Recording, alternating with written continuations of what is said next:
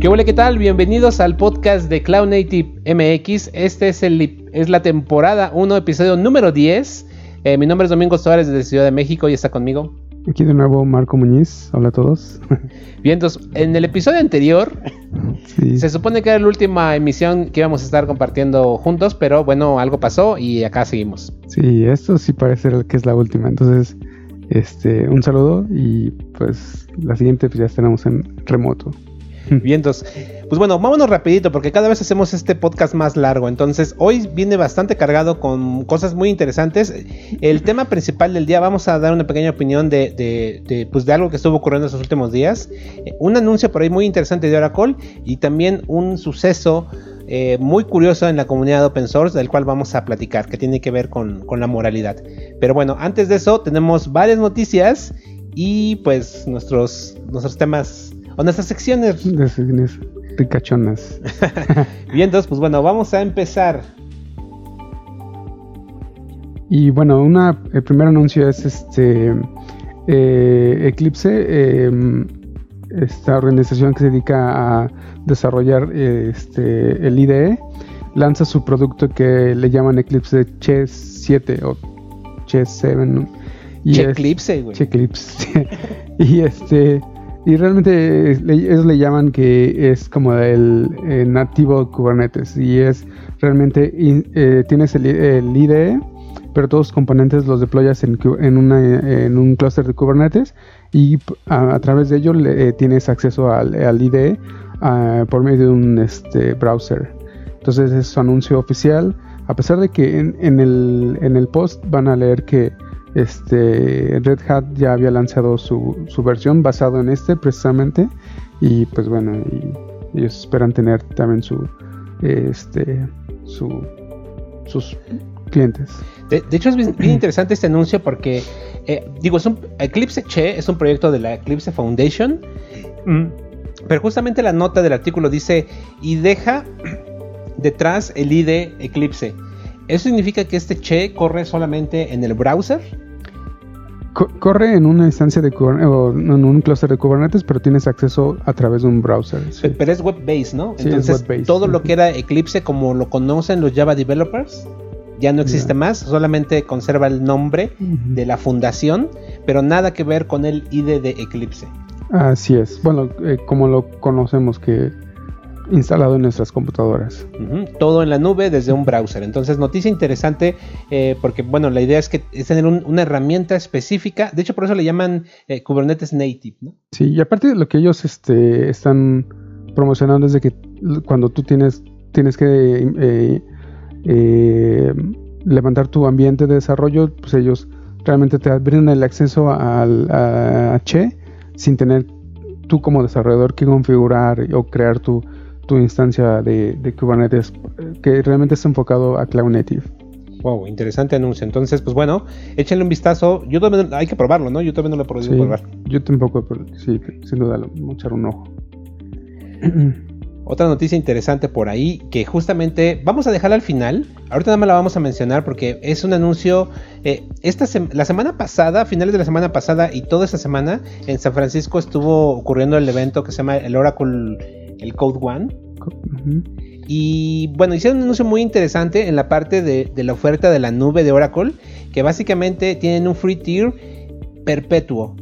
Casi todos los cloud providers tienen un, free tier, pero es bastante limitado, ¿no? En tiempo. en tiempo y en dinero también, dependiendo. O sea, Amazon es un año y, este, y te limita ciertos recursos, eh, pero no puedes pasar de ahí. y eh, eh, GPC es te dividen hasta 300 dólares por... O tres meses. O tres meses, sí. Entonces depende del cloud provider. Bueno, ya comentaremos esto un poquito más adelante, pero este es un anuncio fuerte que mueve, creo yo, a la industria. Hay que ver la respuesta, sobre todo de Azure. sí. Bueno, entonces vamos a movernos al siguiente que es... Uy, ya me hice aquí. Ah, perfecto. Ok. Um, Ay, si no, no le sigue bueno, mira, creo que hace falta. La Linux Foundation es una gran fundación que tiene por debajo más fundaciones pequeñitas. Y como hace falta más fundaciones, pues es justamente. Eh, esta semana anunciaron, eh, sí, esta semana, eh, la Fundación Reactiva.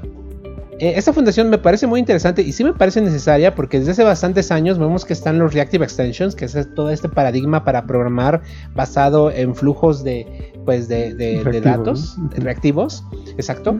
Y algo interesante de esto es que pues hay, hay una implementación enorme para muchos lenguajes de programación, pero hasta el momento...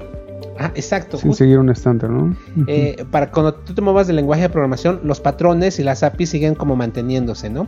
Entonces, eh, pues uno, bueno, una de las cosas que, eh, que, pretende hacer esta fundación, pues es ya tenerlo mucho más formal. Me parece interesante. Entonces, pues bueno, es este anuncio de, de la fundación Reactive Foundation. Sí, veamos qué tal se desenvuelve. Bueno, para aquellos que no saben muy bien de qué, nos habla, de qué hablamos, échenle un vistazo a, Reactive Extensions o programación reactiva, justamente de eso trata. Otra noticia interesante, ¿no? Interesantona, sí. Bueno, este, pues Datadog sale al, a, a, bolsa. A bolsa, sí. Este, parece que todo le fue muy bien. Ha estado en buen inicio del eh, IPO y pues veamos qué tal se desenvuelve. Ahora con justamente lo que hablamos el, el podcast pasado es ahora cómo le va también con, con Splunk que ya se está volviendo un claro. competidor decente. De hecho no sé si Splunk ya sea una empresa pública. Tal vez, ¿no? Tal vez, la verdad no tengo idea. Pero bueno, este anuncio es muy interesante, sobre todo para la comunidad de open source. De cierta forma, eh, porque realmente Datadog no es un proyecto open source, pero sí utiliza, eh, pues bueno, yo vi muchas noticias y muchas este, reacciones de la industria muy positivas acerca de, que Datadog sale a, bolsa. bolsa.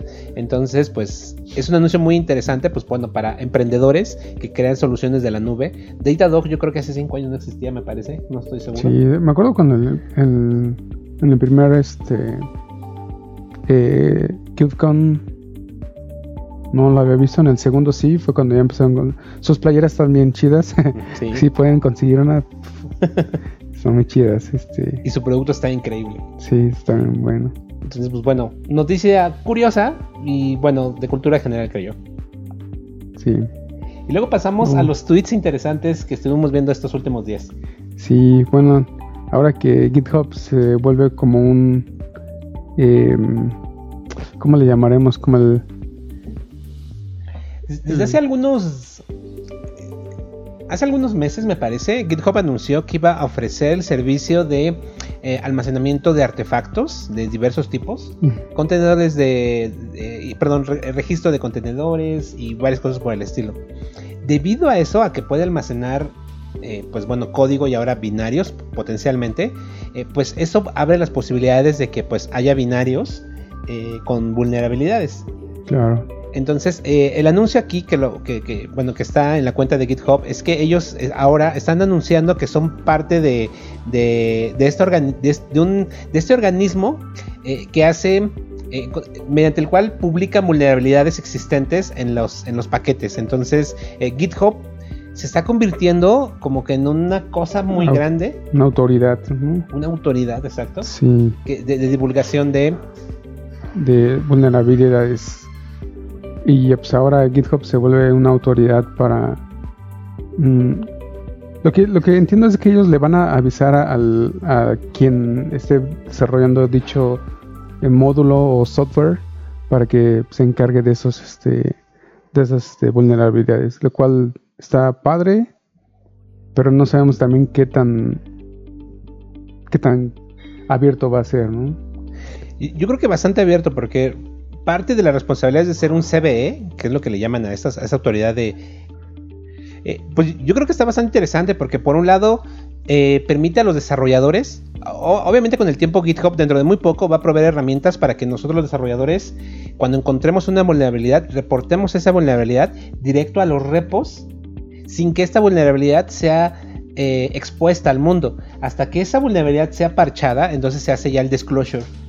Y, para que toda la gente pues aplique los parches, ¿no? Pero por eso me parece muy interesante, porque generalmente eh, hay, otras, hay otras autoridades en las cuales se reportan los, las vulnerabilidades, pero después se tienen que reportar de manera secreta a los desarrolladores eh, y se tienen que parchar y ya después se hace el disclosure de esta vulnerabilidad. Pero ahora, si tu proyecto está en GitHub, yo creo que va a ser mucho más fácil y mucho más efectivo este, este proceso. E, eso es lo que me parece interesante. Sí, pues sí, veamos qué tal se desenvuelve también. Es interesante. Otro más, otro tweet por ahí interesante. Oh, eh, pues este Rancher Labs lanza un producto eh, que es como eh, su microplataforma este que ofrece pues una instancia de Kubernetes. Eh, Rancher no se cansa mm. de lanzar proyectos alrededor del ecosistema de Kubernetes. Tiene un montón. Yo creo, yo creo que fácil conozco como unos 8. Y recién encontré Rio, que es ya como una distro de Kubernetes que ya trae como varias cosas encima. Ya trae integración, por ejemplo, con un este con una con un con un administrador de certificados con como Let's Encrypt. Entonces eh, está muy interesante porque quien quiera usar Kubernetes eh, y quiera ya integrar muchas cosas, este, Rio ya te lo va a incorporar. Generalmente tú aprovisionas un clúster de Kubernetes y después le tienes que ir poniendo... lo que, bueno, seguridad y entrar configuraciones. Entonces ya parece que este ya te provee casi todo, supongo. Sería muy, muy irrealístico que sea realmente todo y que no tengas que hacer mucho o nada. De, hecho, lo que vemos aquí es que trae, por ejemplo, el tema ya como de autoescalamiento, de construcción, trae Istio, incorpora Prometheus, eh, incorpora el tema de ruteo, el, eh, eh, esto de ruteo seguramente es algo de SMI y la implementación que trae es Istio. en el tema de ruteo pues entran un montón de cosas, ¿no? De inyección de errores, bueno. Eh, y eh, entonces, pues eso es lo que lo hace interesante. Entonces, pues si queremos trabajar menos, eh, este proyecto me parece pues una alternativa pues bastante buena, ¿no? Claro. Sí, también sería interesante pues, el echarle un ojo al autoescalamiento para saber qué estrategias de escalamiento implementan. Claro, claro. Bueno, un tweet interesante de Rancher Labs. Sí. Y bueno, otro anuncio de Kubernetes lanza su versión 1.16, eh, de la cual ya, habíamos hablado, de que era eh, donde venían los CRDs ya como de manera no alfa, sino ya más como general, availability. Este, entonces, eh, sí, algo más. E-, ese release es fuerte. De hecho, quien quiera actualizar este release, en este release desde versiones anteriores de Kubernetes hay varios componentes que han marcado como deprecados y ya en esta versión, ¡pum! Y ahora sí los quitan. Sí, de, hecho, eh, ahora recuerdo que decían, si quieren eh, eh, hacer el upgrade a esta, primero revisen qué es lo que se, se descontinuó para que no, no vayamos a romper sus, sus clusters. Eh, eh, entonces sí, esta versión, si van a actualizar a esta versión, no va a ser tan fácil. Me refiero a que eh, no va a ser tan, tan transparente como otras versiones. entonces, pues cuidado. les vamos a dejar aquí los links porque obviamente hay un hilo muy interesante en Twitter donde vienen todas las recomendaciones, justo como la que comentaba Marco. entonces... yo creo que vale la pena actualizarse, vale, yo creo que a lo mejor si vamos a dedicarle un par de meses o incluso hasta más tiempo en ir migrando eventualmente todos nuestros descriptores, hay que hacerlo, eh, porque yo creo que después de, la 1.16 vamos a estar todavía más o menos estables hasta tal vez la versión 2. Me atrevo a pensar eso. Posiblemente. y después ya las referencias, ahí, se acaban los tweets interesantes. Ahora viene pues, eh, pues unas notas más para aprender, ¿no? Sí. bueno, eh, Docker Hub eh, hace mejoras en, en, su sistema de tagueo en, los, en, las, en las imágenes de contenedores. Eh, creo que eso sí le hacía bastante falta. bastante. Porque sí estaba muy difícil para encontrar qué em, sí, navegar en su interfase gráfica era bien complicado y creo que ahora lo están haciendo un poquito más sencillo. Sí, inclusive la, paginación no está, muy bien. Entonces... Y, algo que están resaltando aquí es, por ejemplo, que ahora ya te indican los eh, las plataformas para las cuales está disponible ese contenedor, ¿no? La arquitectura. Eh, entonces es información bastante, bastante útil para ya verla en la interfase gráfica del, Docker Hub. Sin tener que descargar la, imagen. Exacto, entonces, pues bueno, vientos ahí, aunque yo creo que, pues bueno, nunca es, nunca es, nunca es tarde. Gracias, Docker Inc. Sí. ah, y ahora este proyecto que es justamente eh, el eh, ahora viene, este es un proyecto para eh, escalar tus este, microservicios basado en eventos. creo que ya habíamos, ya habías mostrado otro proyecto similar, pero este es para otra empresa que se está enfocando en, este producto que se llama Queda. y es realmente escalar tus componentes basado en ciertos eventos que tú, que tú eh, quieras. Eh, está en partnership with no sé quieres con Red Hat y, Microsoft.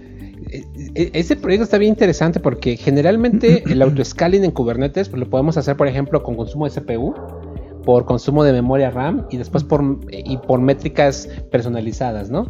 Lo cual está interesante. Eh, eso aplica, creo yo, bien cuando tal vez la gran mayoría de las cosas que corres en Kubernetes son web o APIs. Pero la idea de queda, de hecho el nombre viene de, de SEDA, de, eh, ¿qué es que? Este... Mm, eh, arquitectura orientada a eventos, ¿no? Ah, sí. ¿No? Es lo de SEDA. El software Event, Driving. Development.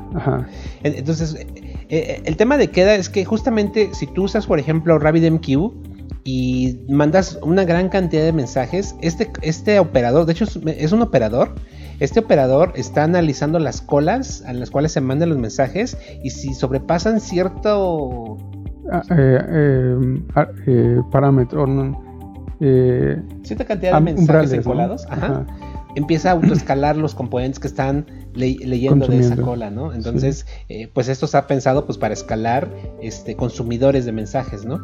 Creo que por ahora el soporte nada más lo tienen con RabbitMQ. Este, no sé, creo que Kafka tiene por ahí algo que ver. Eh, hace, este proyecto hace un tiempo lo conocí, se lo pasé a un amigo porque estaba, justamente tiene este este, caso de uso. Entonces me, pareció muy, muy, muy bueno.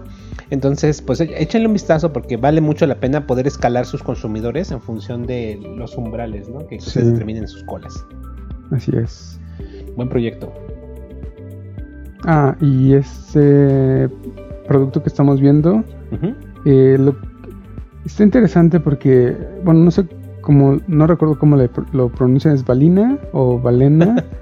Es Valena Cloud y es para los entusiastas en el IoT. Eh, realmente lo que hace es eh, tú desarrollas y, deployas tus componentes. Eh, y lo que hace Valena tiene varios, varios ahí componentes. Realmente cuando dices, ok, ya quiero, ya está, mi software ya está listo para deployarlo. Entonces Valena lo que hace es va y los deploya, los deploya a tus diferentes este, eh, hardware que tú tengas implementado. Entonces, eh, realmente es como todo el ciclo de desarrollo. Eh, construcción, pruebas y este y, y, el deploy de, tu software en, tus en tu hardware que, tú tengas. Wow, interesante para aquellos que hacen IoT. Sí. Ah, sí. y bueno, ¿no? Está un libro, un libro bueno. sí, para aquellos que ya tenían el Kubernetes Open Running, ya, está la segunda edición y aquí Microsoft lo está ofreciendo de manera gratuita y pues nada más ahí lo que tienen que hacer es este llenar el formulario y, pues, darle eh, clic al botón de enviar. Eh, muy buen libro, es la segunda edición de este libro que fue escrito por dos de los padres de Kubernetes, que es Brendan Burns y Joy Vida, y Kelsey Hightower, que es eh, como uno de los mm, developers advocates más importantes que tiene el ecosistema de Kubernetes. Entonces, este libro vale mucho la pena, lo pueden obtener gratis en digital, ¿no? Así es. Entonces, descárguenlo, ahí les ponemos la liga. Y eso sí, con tomando la, atracción de, de podcasts pasados, es este el tema de DevOps y los términos y conceptos que, que viene alrededor de toda esta Nunca se acaba. DevOps, ¿no? Sí, así es. Nunca se acaba, siempre hay de qué hablar, entonces pues es un buen artículo para aquellos que eh, quieran familiarizarse con toda la jerga. Y tal vez salir un poco de- del, del am, de la confusión de qué es o qué es exactamente y pues todo lo que envuelve el DevOps. eh, De, de hecho, justo el primer punto que toma ese artículo, lo- me voy a permitir leerlo, dice, DevOps no es acerca de un rol o posición. Tómenla aquellos que están buscando... este, DevOps Engineers, O aquellos que tienen en su LinkedIn, yo soy DevOps Engineer. No, perdón, pero no es así. Siempre lo mencionamos acá cada vez que tenemos oportunidad porque lo vemos muy importante. Y justamente este, este pequeño artículo de 10, son, son 10 puntos muy importantes. Ese es el primero. DevOps no es un rol, chavos. Entonces, si no nos creen, lean el artículo y ya Sí. se convencerán, se convencerán ustedes mismos, ¿no? Sí. O seguirán en la necedad. Ya, no hay, no hay mucho que podamos hacer. Entonces, pues bueno, una buena, una buena referencia por ahí. Sí. Ah. Eso, eh, según lo que vi, el, el AWS Outpost eh, es como el producto de, de Google que apenas lanzó. Es como, ¿Cómo le llaman? Eh, Antos. Andos, muy bien. Que realmente habilita tu data center como parte de- del cloud. Entonces, este. Esto no, no lo había visto, pero es in- interesante. Sí, AWS Outpost es como la extensión de tu centro de datos eh, on-premise, pero en la nube. Entonces, es, es interesante porque hay muchas empresas que no pueden usar la nube pública por restricciones de la empresa o de datos o eh, sin normatividad, en- pero eh, para aquellos que a lo mejor tienen, tienen una gran inversión o ya tienen contratos por años en sus eh, on-premise, que también es algo norm- pues, habitual en las empresas, pero podrían utilizar la nube como su DRP o si su capacidad actual en su centro de datos se ve limitada, pueden expandirse a la nube pública cuando sea necesario. Entonces, es un, es una, está bien interesante este servicio. Yo creo, está empezando. De hecho, vemos que aquí hay un deploy, bueno, hay una, hay un gráfico donde muestra que está en Australia, pero eh, eh, este servicio creo que lo anunciaron este año, o sea, es, es relativamente nuevo. Entonces, eh, Sí. échenle un vistazo. Creo que vale mucho la pena para aquellos que trabajan en Enterprise y por ahora no pueden usar la nube pública al 100%.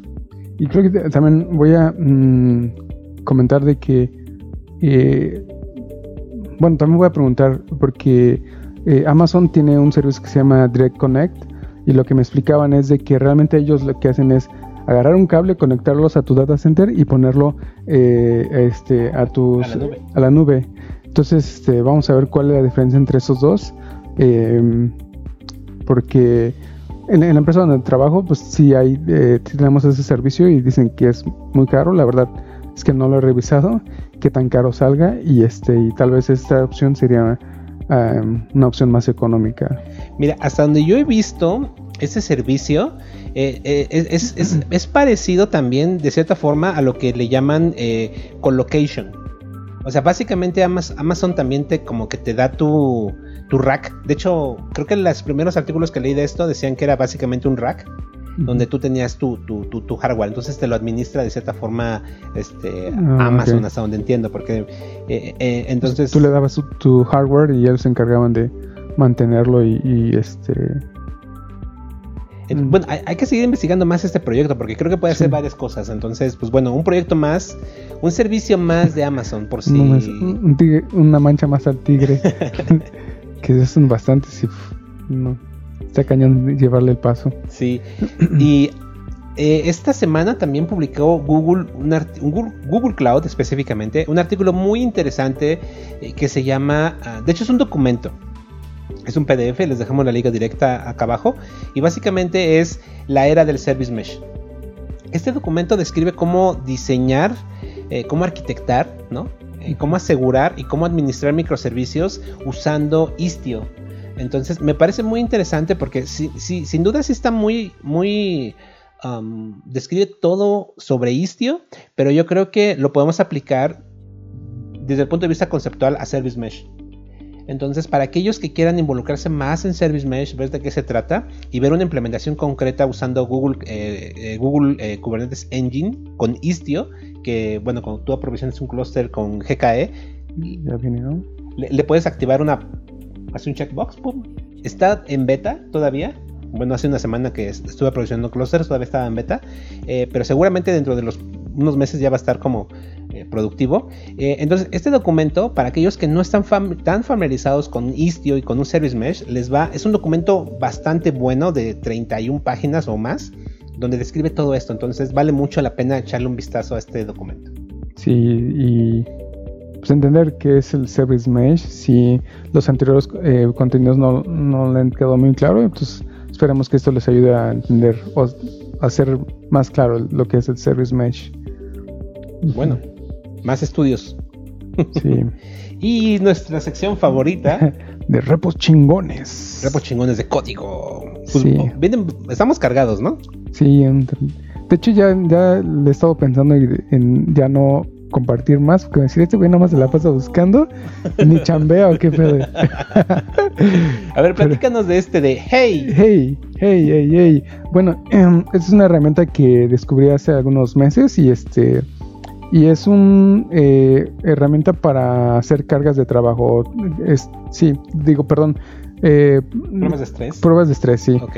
Este, y está muy chido porque em, le, le especificas cuántas este, peticiones quieres y cuántas concurrentes quieres. Y al final lo que te hace, te muestra es un histograma para decirte tantas peticiones se tardaron o fueron dentro de los. Puede exagerar, un segundo. Entonces, si tú lanzas 10.000 peticiones, puede decir que le. Las 9000, estoy exagerando, estoy inventando. 9000 peticiones se fueron a las de un segundo, este 100 en, segundo y un, un milisegundo.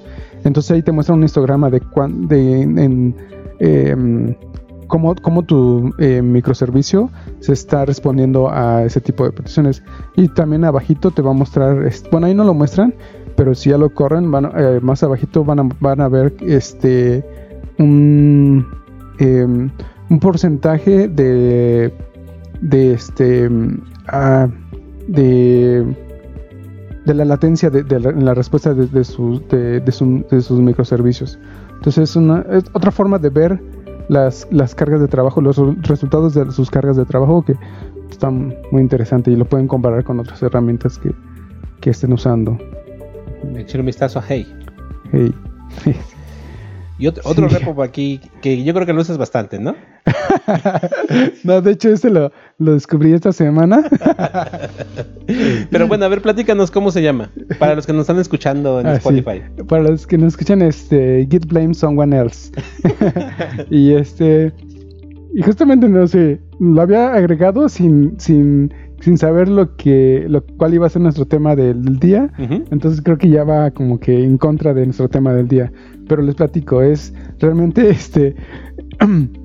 ya que, bueno, en su, en su historial de Git, eh, ya personas, por ejemplo, eh, Domex que cometió algún cambio y que no sé qué, pues ahí se encuentra el hash y el usuario de Domex y el correo. Entonces lo que yo puedo hacer es agarrar ese hash y cambiarlo a, alguien más. Madres. Entonces realmente están modificando. O sea, reescribes la historia de Git. Eh, el- los autores de esos, de esos commits, sí. Wow. Entonces, este. Entonces, si la es solo- en algo, Ah, sí, por- más. Exacto, por eso el, el nombre del, del, de, la, de la herramienta. Entonces, nada, es, es, un, es, no lo hagan en casa, es nada más para este temas didácticos. Ya. Fíjate que yo me acuerdo una vez en un proyecto, en una empresa. eh, eh, no era Git, eh, fue hace bastantes años, 2010, todavía no trabajaba con Git tan tanto como ahora, pero era Subversion. Entonces recuerdo que estaba viendo el historial, bueno, y, y- y vi un, un commit donde añadían un método que se llamaba getCon. GetCon. Entonces yo dije así como, ¿qué pedo con este método que se llama getCon? Y de hecho, casi así como si me hubieran picado el trasero, me levanté así muy rápido. Y, y como era uno de esos espacios abiertos, así grité, ¿no? ¿Quién escribió un método que se llama getCon? Entonces, entonces todos los compañeros así como que, ¿qué pedo con este pendejo? Eh, nadie contestó, obviamente. eh, yo seguí viendo, vi el log y fui yo, güey. Es, es neta, de hecho, o sea, si me estás escuchando Fel- Fel- Fel- Felipe, el buen, el buen Felipe, este, él siempre me trolea con esa, Sí, con esa. Porque te quedó bien chingón. que no haya escrito les quedó bien chingón. Entonces, bueno, pues el- ahí Felipe, este, ¿te acuerdas de esa anécdota? Estuvo, estuvo muy curiosa. Pero imagínate, si yo, si en ese entonces yo hubiera conocido esta herramienta, así, le hubiera puesto el nombre de alguien más, fuiste tú, cabrón. Felipe, ¿por qué escribes estas madres, güey? Pero bueno, pues sí, una herramienta de cuidado, ¿no? Sí, temas didácticos. Vale. Ajá. Otro repo interesante que encontramos por ahí es un nuevo lenguaje de programación Mm. que se llama eh, Q, o cómo lo pronunciamos en inglés, Um, C-U-I. CUI, um, sí, no sé. En, en español es CUE. Es un lenguaje de programación curioso porque creo que yo eh, creo que está más enfocado como al tema de configuración más que a como un lenguaje de programación de, de, de propósito general. Eh, entonces, ¿cómo, ¿por qué llegué a él? Porque eh, había un artículo eh, que sabemos que a mucha gente no le gusta el YAML, ¿no? Para Kubernetes. De hecho, eh, no sé si vieron ahí un tweet por ahí que alguien ya está buscando ingenieros en YAML. Ah, no mames, sí es cierto, güey. Sí, entonces y ahí empezó un troleo bien cañón. De hecho, creo que tal vez ese tweet me llevó a esto. No recuerdo ¿Ah, bien. sí? Pero sí, justamente es un intento de usar este lenguaje de programación para Mm. no escribir YAML, sino escribir eh, usando un lenguaje de tipado que sea sencillo, que, que un compilador te diga si tienes errores o no, que es lo que a veces pasa con YAML, ¿no? Sí, es muy fácil equivocarse. Eh, entonces, pues bueno, échenle un vistazo porque justamente tiene un tutorial de Kubernetes cómo escribir YAMLs y se puede como que integrar a muchas cosas. Entonces, si tienes que escribir esquemas o configuraciones, como que este lenguaje te puede servir. Entonces, échenle un vistazo a, a Q, CUI, no sé cómo se pronuncia, pero bueno, eh, el nombre viene de, de que so- es un acrónimo de Configure, Unify and Execute. Mm, ok. Ah, Le voy a echar un ojo porque realmente eh, ya nos ha pasado en la chamba que nos crean tickets porque los desarroll- desarrolladores mm, tienen errores en su YAML. Entonces, así como que es pérdida de tiempo para nosotros, para ellos. Y, y pues, De hecho, referente a este tema, me voy a saltar a un repo que se llama Kubeval. Es una Ah, herramienta que justamente sirve como para validar tus archivos de configuración de Kubernetes. Eh, entonces, te puede servir. Eh, mucha gente escribe los YAMLs, entonces con este- si tú pones esta herramienta en tu pipeline de integración continua, podrías validar antes de aplicarlos a tu cluster si funcionan o no. Entonces, creo yo que ahí hay una pequeña utilidad que nos puede servir. sí, o sea, güey, revisa tu YAML. Entonces, Y aún, y aún así seguro nos van a crear los tickets para revisar por qué me está mostrando ese error. ¿Por qué tienes mal tu YAML? Sí, viene con Kubeval. sí. Bueno, otro, otro repo ahí, ¿no? Entonces Qval y Q, bueno, esa madre, CUE. que es- Otro repo chingón que encontramos por ahí. Eh, Este está muy bueno, güey, muy Ah, didáctico. Sí, sí bueno, eh, le eché el ojo así rápido y está muy bueno por si están aprendiendo Kubernetes y la verdad no tienen idea de, lo que están haciendo. Este, o, de no que se, pasa, o de que se les olvide cómo usar cierto comando, qué es lo que va a hacer. Entonces, antes de que lo ejecuten, pues esta herramienta les ayuda a analizar su, su comando y este y les dice eh, qué es lo que, eh, que va a ejecutar. Entonces, es una muy buena herramienta para eh, didáctica y inclusive para aprender eh, cómo qué, es- qué- qué está haciendo tus eh, o qué le va a dictar a hacer tus comandos a, a Kubernetes. Eh, está escrita, me parece que en Go, creo. Sí parece. eh, Creo que está escrita en Go. No, está escrita en Ah. JavaScript. Bueno, en TypeScript. TypeScript. Eh, pero bueno, es una utilería en la línea de comandos que, bueno, está bastante buena. Se llama Command, Commander. Commander com- o Command Drive, me- quizás. Sí, eh, eh, está chida, échale un vistazo. Les dejamos la liga ahí del repo para que lo, le echen un vistazo. Está bastante chingona. The Software Free. Ah, y esa no la, no la, no la seguí. Sí, finalmente está esta otra herramienta que es una herramienta que nos sirve para autocompletar comandos de, de Docker. Oh, no, está chido. Sí, está chingón porque muchas veces no, no, no, recuerdas qué parámetros pasarle a un comando de Docker y con esta herramienta pues puedes... Eh, tiene como un pequeño shell, de hecho. Mm, ya. Tú, la ejecutas, te abre como un shell y ya tú vas ahí tecleando los comandos y te va autocompletando. Esta práctica y pues bueno, pueden echarle un vistazo. Creo que pues, nos puede servir. Claro, para igual temas didácticos cuando están aprendiendo Docker. Y creo que hasta ahí llegan nuestros, nuestros repos chingones de código. Muy, muy buenos, ¿eh? Sí, interesantes. Sobre todo el de Blame Someone Else. y pues bueno, finalmente eventos. Un evento que tenemos. Y esto, este evento es como evento alterno de la Cloud Native. Um, y es, le llaman el Kubernetes, Kubernetes Day el primero fue en la India y este parece que no, es oficial porque lo están este, promocionando a empresas eh, del que eh, justamente lo, eh, una de ellas es la, que se acaba de lanzar el, el Service Meshes de que hablamos del podcast pasado. Y esta, en, este evento es ahora en París y pues bueno es otro evento alrededor de Kubernetes. Sí, realmente no es un evento oficial de la CNCF. Eh, no sé si tenga relación alguna, pero están usando el, nombre Kubernetes Day. Pero no veo ninguna relación con la CNCF. Sí.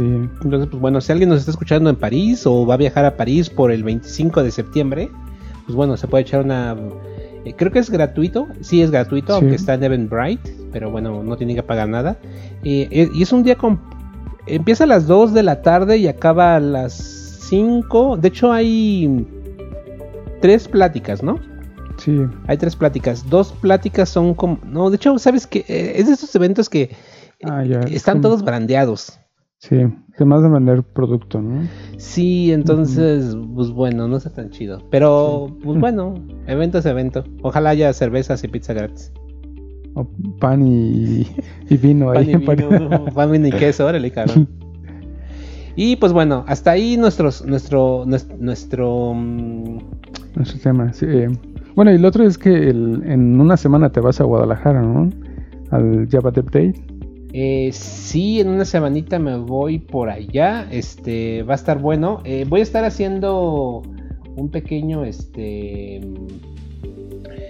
eh, voy a estar haciendo entrevistas para, el canal de, YouTube de, Java México. Eh, voy a estar entrevistando ahí a, varias personas. Entonces, pues bueno, em, yo creo que va a estar interesante. Pero nuestro tema del día, eh, de hecho vamos a regresar a, nuestro tema del día según nuestro podcast, será Oracle hace lo inesperado que es la primera parte del tema del día. De hecho, hay que apurarnos porque ya casi nos echamos media hora, si no, si no ah, veo mal.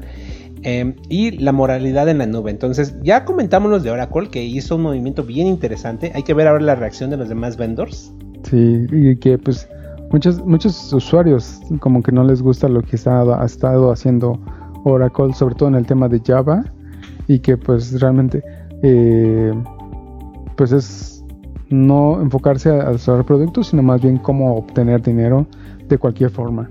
De hecho, lo interesante del anuncio así clave de lo que de, lo que Oracle está ofreciendo en su nube pública es que está regalando dos bases de datos, cada una con 20 gigas de almacenamiento gratuito y perpetuo. ¿Ok? Es un tema de base de datos. Entonces tú puedes usar Oracle gratis, eh, dos bases de datos, cada una con hasta 20 gigas de almacenamiento gratis en la nube de Oracle, Oracle Cloud. Y por el lado de compute puedes usar dos máquinas virtuales, cada una con un giga de memoria gratis de por vida, no tienes límite. Eh, bueno, nada más los límites esos que mencionamos. Y en storage te regalan 10, 100 gigas, perdón, para block storage, 10 gigas para eh, eh, object storage y otros 10 gigas para archivos. Y también te regalan un balanceador de carga que tiene, me parece que es de 10 megabits el bandwidth que tiene. O sea, puedes recibir hasta 10 megabits de bandwidth. Eh, no menciona algún límite de transferencia, nada más como que menciona el bandwidth que, dispone, pero con esto yo creo que una aplicación más o menos... Hasta medianona, ¿no? Así ah, aguanta, entonces... Eh, ahora, eh, Oracle es este dealer que nos está dando mercancía gratis. Sí, chavo, ¿qué es, qué es esa pastillita? Eh, pues obviamente Oracle pues prácticamente no figura en la nube pública, me atrevo a decir, eh, ¿no? O sea, Amazon, Azure, eh, Google Cloud, este, son los que se llevan el gran Alibaba, ¿no? Son los que ah, se llevan el, gran pastel de la nube pública. Este, creo que Oracle está muy pequeñito y muy rezagado, pues está luchando. Eh, Oracle sabe que si no sobrevive en la nube, Sí. de hecho, eh, ellos, Oracle estaba así peleando mucho de que el gobierno de Estados Unidos le daba o le dio los contratos a este a Amazon. Este, ellos estaba sacar, sacar este eh, partida de ese pastel. Entonces, este, otra estrategia que no sabemos qué tan buena o mala sea. Hasta que después de unos años veremos. Y pues bueno, moviéndonos al otro tema del, del día de hoy, me parece algo bien, bien, este, bien fuerte. Eh, yo creo que tal vez muchos de nosotros ubicamos a Seth Bargo, Seth Bargo que es un gran evangelista dentro de Google. Seth Bargo tiene una carrera en la industria de la nube y de la infraestructura bastante grande. Él ha trabajado en Chef, ha trabajado eh, creo que también en, en no estoy muy seguro, eh, pero estuvo también varios, varios tiempo trabajando en, en HashiCorp y los últimos años ha estado trabajando en Google. Entonces es una persona que además eh, también es como developer advocate porque comunica mucho, hace cierres de eventos, esa es una gente increíble, ¿no? Eh, y él es mantenedor, o era mantenedor, de un modulito de Chef.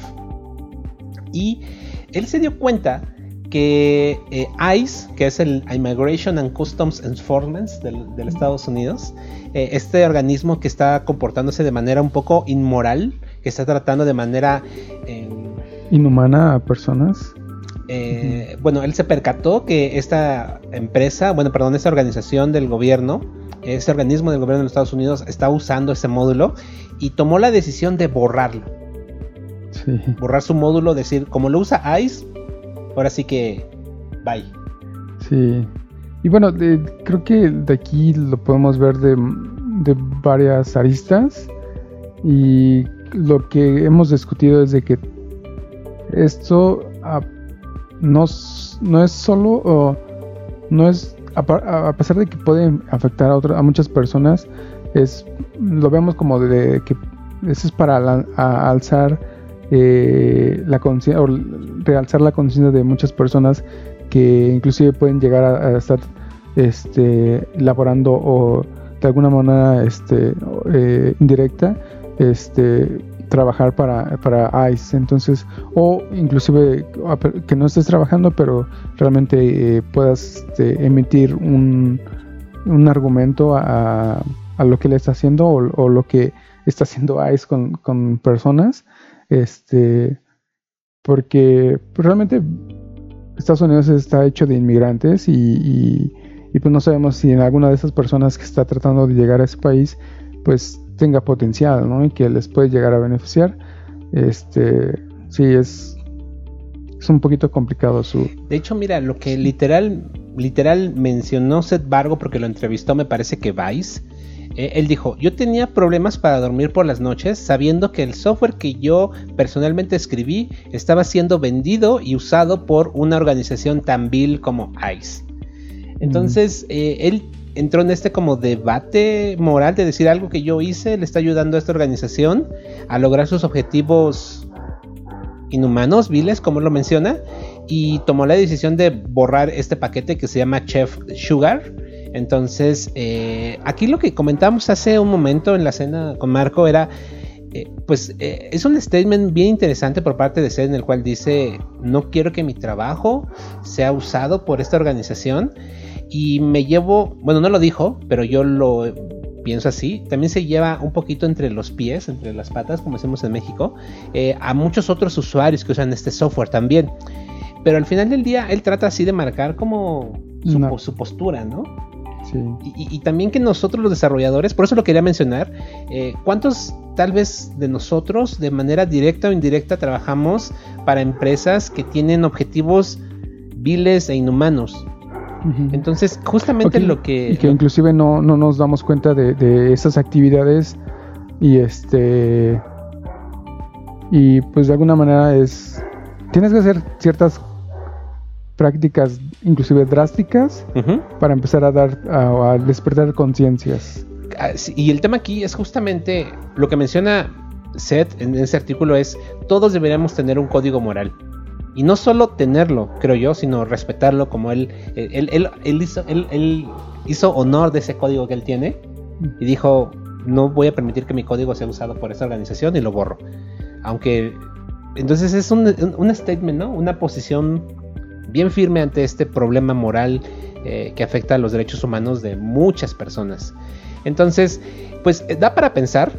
Entonces, justamente el tema de, mencionarlo aquí en el podcast es que eh, por eso le llamamos la moralidad de la nube, porque al final del día muchos de nosotros trabajamos haciendo cosas de infraestructura para organizaciones que probablemente, pues su objetivo es... O desarrollar un producto que se lo venda a otras empresas u organizaciones que se dediquen a hacer algún daño a, otras personas que realmente no nos, no nos demos cuenta y es como, como moverte el tapete y, para que te, te, llegue a, esa información de que digas y, que realmente te, te, eh, eh, eh, te, preguntes a ti mismo ¿cuál, cuál podría ser tu, tu, tu tu concepto de moral, ¿no? Porque creo que también ahí depende del moral, es que es de algunas personas puede ser que no las cosas que tú hagas no le afecten a alguien más o que eh, el moral es solamente lo que a mí me, beneficia, ¿no? Entonces hay como diferentes eh, conceptos de de moralidad. Ahora, algo interesante aquí también por analizar, creo yo, es eh, las organizaciones, las empresas, eh, no, del lado de ICE, sino, por ejemplo, lo que menciona Seth es que él públicamente le pidió a Chef una respuesta, una posición ante esta, pues, ante esta situación y no recibió respuesta alguna. Entonces, em, nosotros como desarrolladores o como muchos de los que nos escuchan, yo espero que sean contribuidores también de open source, eh, pues justamente esta posición que tiene SED es bien interesante, ¿no? Eh, ok, las organizaciones, las empresas, hay muchas empresas que le ofrecen y que tienen contratos multimillonarios con ICE, por ejemplo, y son muy criticadas en los Estados Unidos. Pero esas empresas al final del día están formadas por empleados, por gente como nosotros, que a lo mejor no tenemos poder de decisión para firmar contratos o para vender, pero sí tenemos el poder de decisión que tiene SET, de decir yo no formo parte de esto. Claro. su código moral es más importante en ocasiones. Digo, también Seth, pues de cierta forma es alguien con bastantes privilegios. Pero también Seth, si, si investigan un poco acerca de él, él también forma parte de una minoría interesante. Eh, por su preferencia sexual. Entonces él de cierta forma eh, eh, entiende, ¿no? Es empático hacia los problemas que se enfrentan las, personas que son víctimas de ICE, ¿no? Porque son parte de una de otra minoría, de una, de una minoría étnica, ¿no? entonces, pues muy interesante. Las empresas, pues muchas veces nada más van a buscar el beneficio económico, pero en este caso, Seth que tiene como el poder, decir, ¿sabes qué? Bye, ¿no? juego. Entonces, pues bueno, da mucho que pensar. veamos qué ocurre en los próximos días. Veamos qué ocurre con la comunidad open source y con todos los usuarios de este paquete. Y pues ya veremos. Entonces, tampoco ICE ofreció respuestas porque fue contactado por. Eh, este fue, fue contactado por, por, por Vice. Tampoco recibió respuesta. Y tampoco Chef. Entonces, a las empresas, a las organizaciones les vale pito. Sí. sí. y pues bueno, eh, sería interesante que nos comentaran alguna experiencia que ustedes hayan tenido o que sepan algún caso similar. Este. Para tener más conciencia de, ese tipo de cosas. Eh, y pues esperemos que haga, se pueda hacer un cambio en este tipo de acciones. Claro. Pues bueno, eso fue todo por esta ocasión. Sí. Entonces, pues bueno, eh, nos perdón por si alguno de ustedes eh, piensa que este tipo de cosas no las no las eh, no son tan adecuadas, pero yo creo que, que, tal vez sí. Eh, al menos a mí me llama mucho la atención.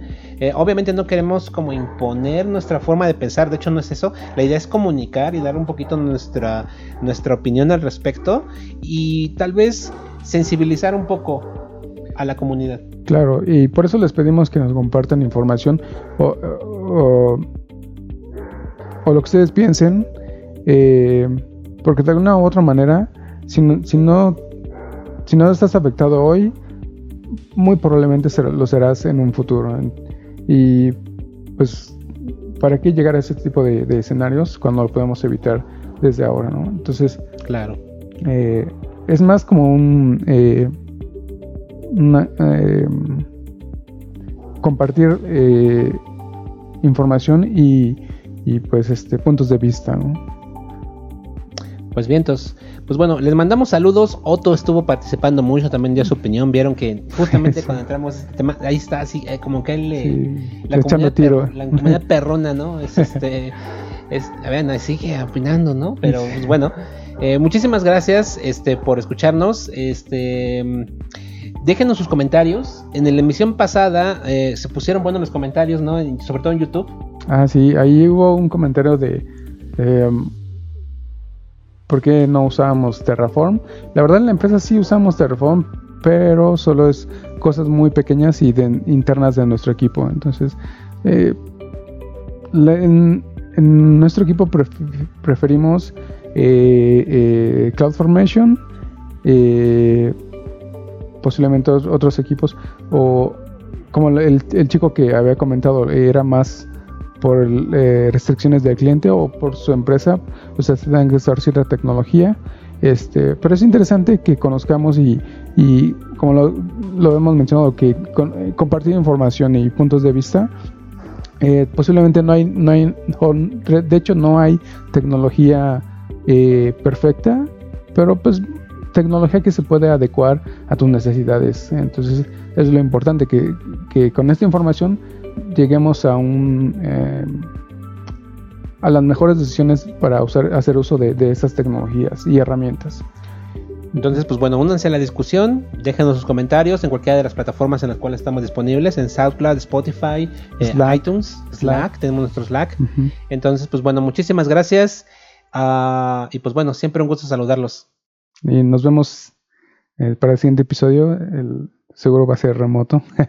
Vientos. Nos estamos viendo. Bye. Bye. Listo, güey.